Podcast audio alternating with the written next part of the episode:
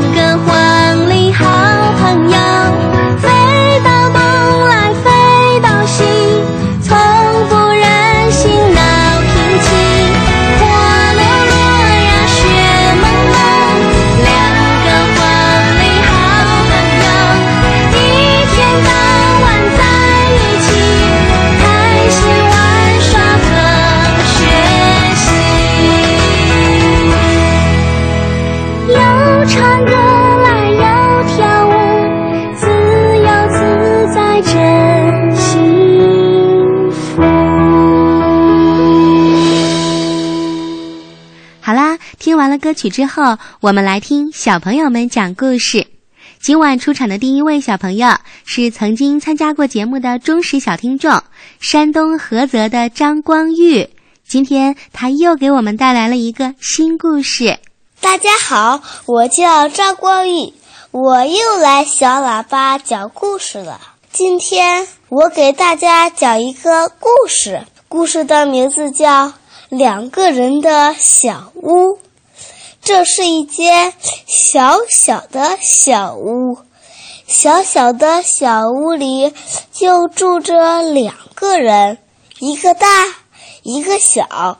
大人管小人叫大头儿子。大人说：“大头儿子，手不是穿在。”裤脚里的大头儿子，牙刷不是刷耳朵用的。大头儿子，别把鱼刺吃进去，鱼肉吐出来。小人管大人叫小头爸爸。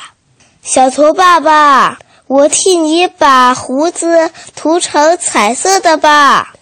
小头爸爸，别看都是字的书。小头爸爸，我大便大好了。大头儿子跟小头爸爸在一张桌子上吃饭，在一张床上睡觉，还在一个脚盆里洗脚呢。有一次，大头儿子差点儿把一枚硬币吞进肚子里，小头爸爸很生气。拿出一把木尺，狠狠地打他手心，打得大头儿子直喊：“痛死了，痛死了！”有一次，小头爸爸打碎一个盘子，大头儿子拿出一根羽毛掸，狠狠地打他的脚心，打得小头爸爸直叫。痒死啦！痒死啦！在一个冬天的晚上，外面下着大雪，风像一百只老虎在吼叫。被窝里，大头儿子和小头爸爸搂抱在一起，像树洞里的两只熊。大头儿子帮小头爸爸。捂热一只脚，又捂热一只脚。小头爸爸替大头儿子捂暖一只手，又捂暖一只手。捂着捂着，大头儿子马上就要睡着了。小头爸爸忽然推推他，问：“你将来长大了想做什么？”想做像你一样的小头爸爸。话刚说完，大头儿子就呼呼睡着了。我的故事讲完了，谢谢大家。谢谢张光玉，你在来信中希望春天姐姐给你提点小建议。好的，那我也希望你讲得更好。那你下次可以把自己的名字呀再说得清楚一些，玉的音你可以发得更好哦。第二呢，就是讲故事的时候，旁白和人物的对话，咱们可以区分的更明显一些。大头儿子、小头爸爸的语气活泼一点儿，不是读，而是讲故事的感觉。平时呢，你和爸爸怎么说话，你就可以把它放到你的故事中。生活化一点会更好哦。嗯，好的，谢谢张光玉的热情参与，祝你开心快乐。好的，接着请出第二位表演的小嘉宾，福州市金山小学二年级四班的吴迪，他讲一个鸟弃儿的故事。大家好，我是来自福州金山小学二年四班的吴迪，今天我给大家讲的故事叫《鸟弃儿》。从前有个灵物官，他在森林里打猎的时候，听见一棵很高很高的树上有孩子的哭声，就爬上树去，从树枝上救下一个小孩。小孩被一只大鸟用嘴叼起来，放在树枝上的。林务官把他带回去，给他起了名字，叫鸟弃儿。让他和自己的女儿小乐丽一起玩，两人相处得很好。林武官的家里有个女厨师，是个巫婆。有一天晚上，他对小乐丽说：“我打了满满一锅水，明天早晨我要把鸟弃儿扔到锅里煮死。你千万不要对人讲，我完全是替你着想的。第二天大清早，林务官到森林里打猎去了。女厨师把满满的一锅水烧开后，却不见了两个孩子。他想，一定是夜里小乐丽把事情告诉了鸟弃儿，他们一起逃走了。林务官回来看见两个孩子都没了，必然要跟我算账的。于是他吩咐三个小伙子去追两个小孩儿。小乐丽带着鸟妻儿在森林里跑，远远的看见三个小伙子追上来了。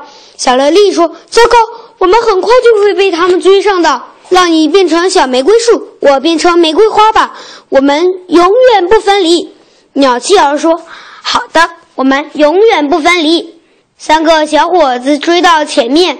不见了两个孩子，只见一棵玫瑰树长在那里，树上有一朵玫瑰花，便回去了。女厨师说：“你们这些蠢东西，你们应该把那棵玫瑰树砍断，把玫瑰花带回来，再去追。”两个孩子看见他们老远追来，小乐丽说：“鸟企儿，如果你不离开我，我也不离开你。”鸟气儿说：“绝对不离开。”小乐丽说：“你变成一座教堂，我变做里面的拱心石。”三个小伙子追到那里的时候，只有一座教堂和一块拱心石在里面，他们又空着手回去了。女厨师骂道：“为什么不把教堂砸碎，把拱心石带回来？”第三次，他亲自去追两个孩子，出现在他的面前是一个池塘和一只在水里游泳的鸭子。他马上爬到池塘边吸水，想要把水吸干。这时，鸭子游过来，咬住他的头，把他拖进了水里。老巫婆淹死了。于是，小乐丽和鸟企儿欢欢喜喜的回家了。谢谢无敌，故事讲得很不错。春天姐姐祝你开心快乐。嗯，再请出一位小金豆，河北省涿州市的杨彩迪，该你出场了。彩迪听小喇叭已经有四年的时间了，他喜欢一篇春天的散文《时光老人的礼物》，希望小朋友们都能喜欢它。亲爱的春天姐姐、正音姐姐、博士爷爷，你们好！我是河北省涿州市西京小学一一班杨彩迪，我给大家朗读一篇课文，课文的名字叫《时光老人的礼物》。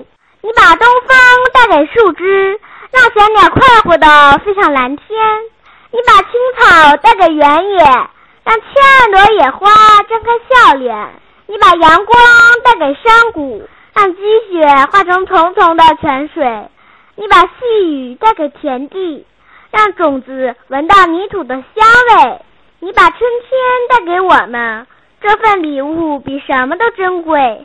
人说。一寸光阴一寸金，一黄金要贵上千万倍。谢谢大家，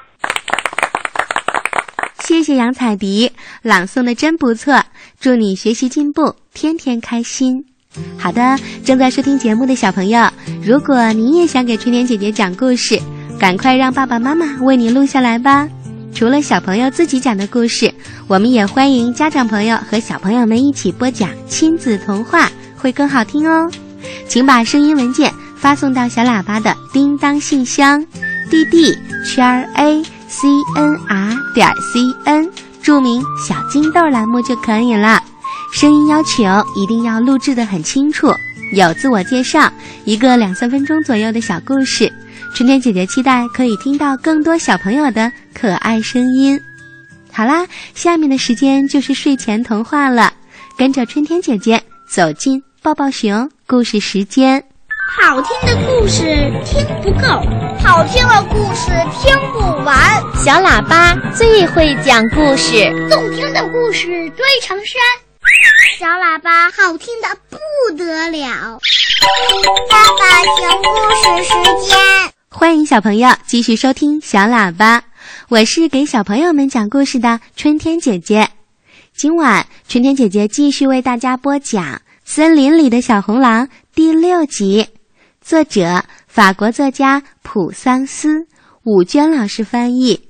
感谢北京科学技术出版社出版了这套书。按一按鼻子，噗噗，我就变成了小男孩；按一按鼻子，噗噗，我就变回了小红狼。森林里的小红狼，北京科学技术出版社出版，作者法国多米提勒·德普桑斯。森林里的小红狼，小红狼，小狼人。奶奶，救命啊！我的玩具它活了！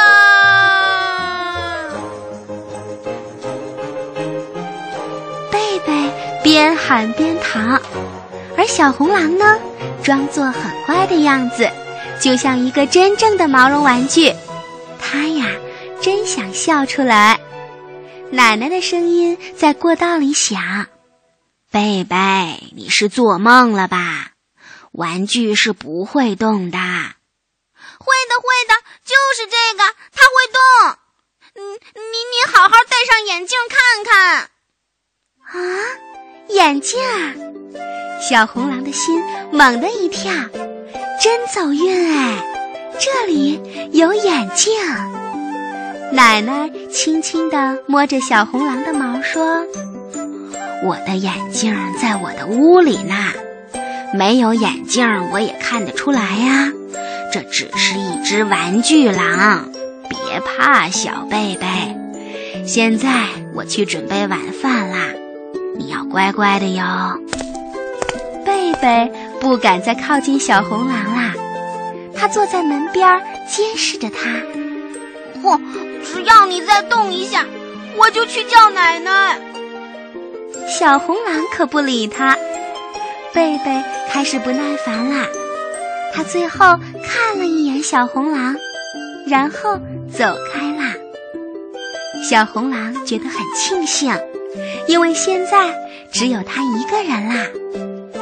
小红狼说：“哎呀，眼镜就要到手了。”小红狼悄悄地往前走，在奶奶的房间里，小红狼找到了一个装满了眼镜的抽屉。他呢，挑了一副最漂亮的，塞进了书包。就要离开的时候，小红狼突然想起了那两个玩具。游游、菲菲，哦，他们好可怜呀！我不能丢下他们不管。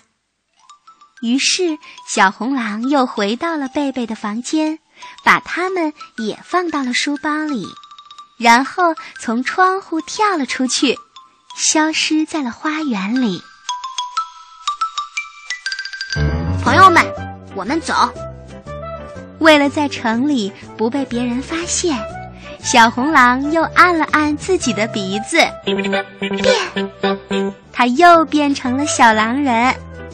他想，要找到回家的路太难了。虽然这里到处都是路牌，可是我不认识字啊。小红狼叹了一口气，随便选了一个方向。可是，怎样才能找到公共汽车呢？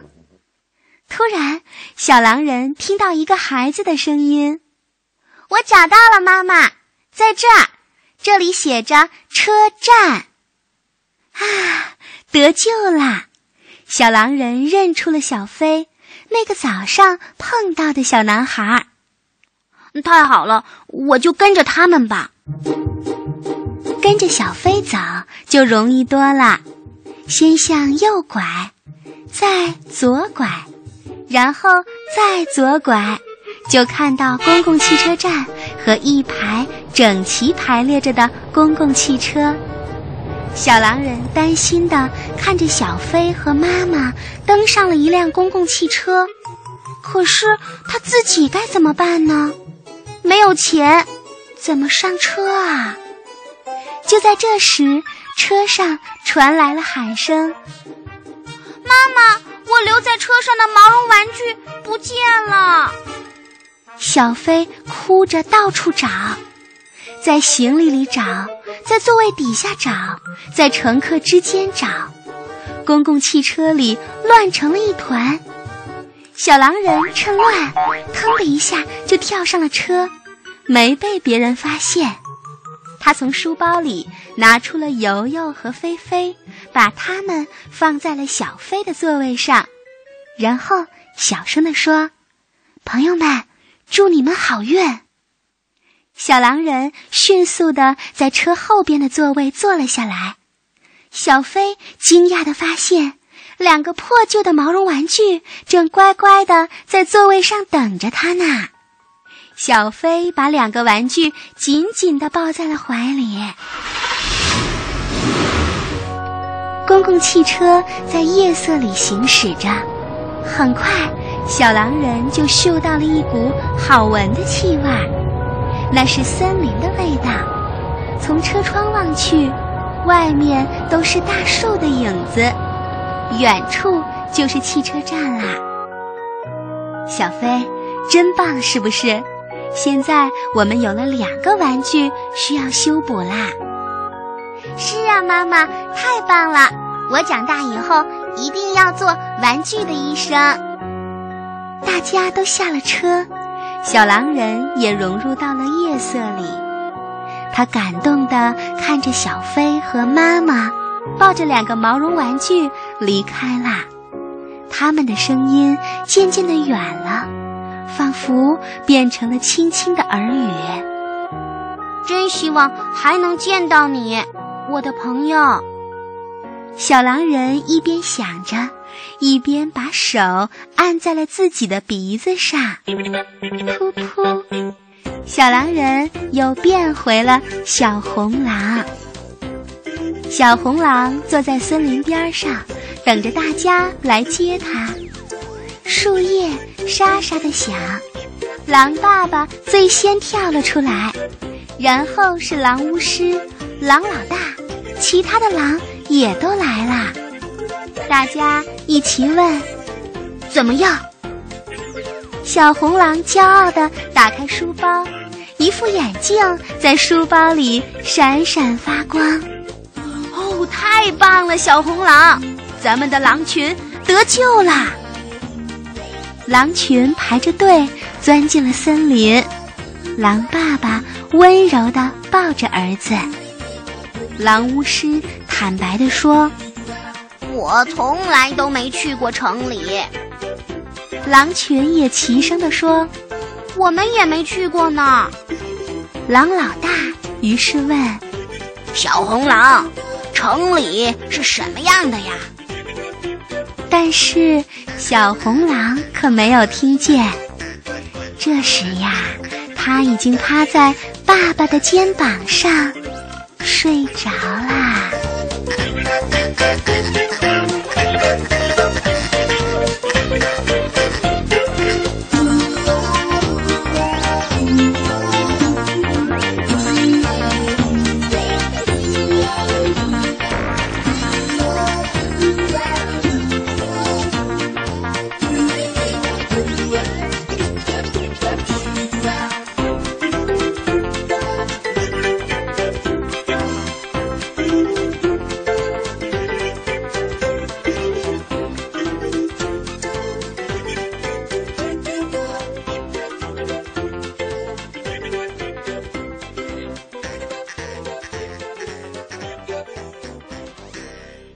好啦，亲爱的小朋友，今晚的小喇叭就为你广播到这儿了。春天姐姐祝小朋友们晚安，睡个好觉。